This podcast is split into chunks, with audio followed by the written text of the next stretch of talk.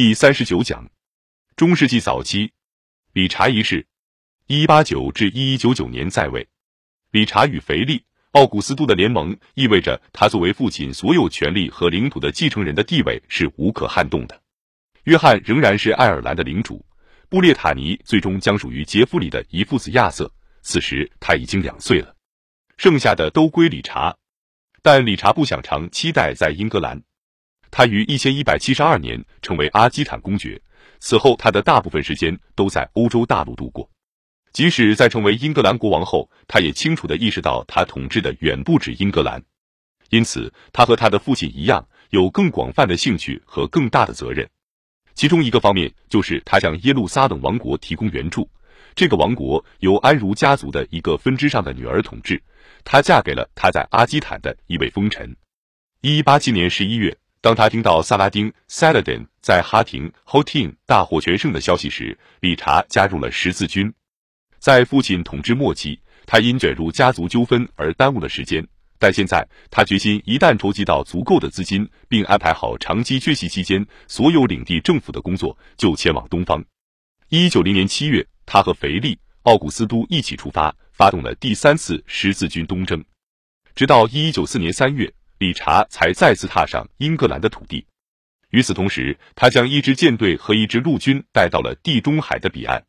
虽然没能夺回耶路撒冷，但在他与一个伟大的对手萨拉丁的斗争中，理查取得了惊人的胜利。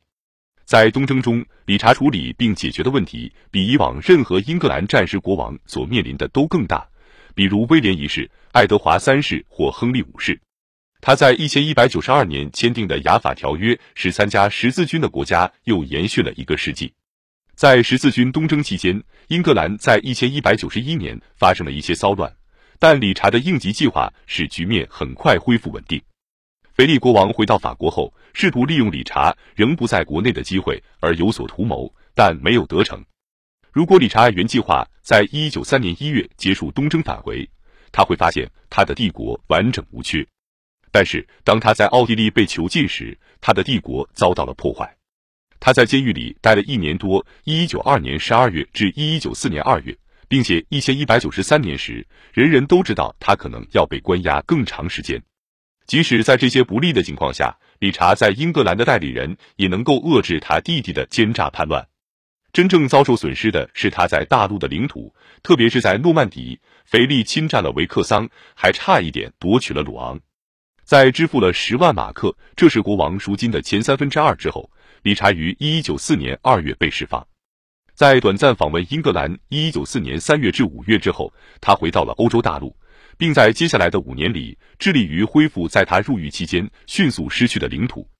通过高超的外交手段、卓越的将才以及最重要的他的更多资源，理查到一千一百九十八年底成功的重新夺回了几乎所有失去的领土。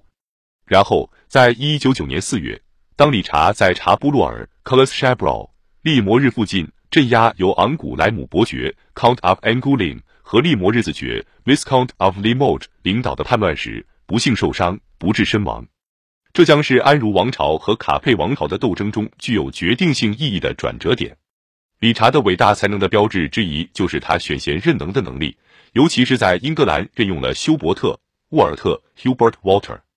作为首席正法官，Justiciar 坎特伯雷大主教和教皇使节休伯特·沃尔特支持国王与教会和谐的进行合作。在英格兰，就像在安茹帝国的其他省份一样，理查的长期缺席意味着中央政府的有效机制在沃尔特的监督下继续发展。对理查的臣民来说，这意味着越来越沉重的税收，但没有证据表明战争的财政负担使安茹帝国陷入经济崩溃。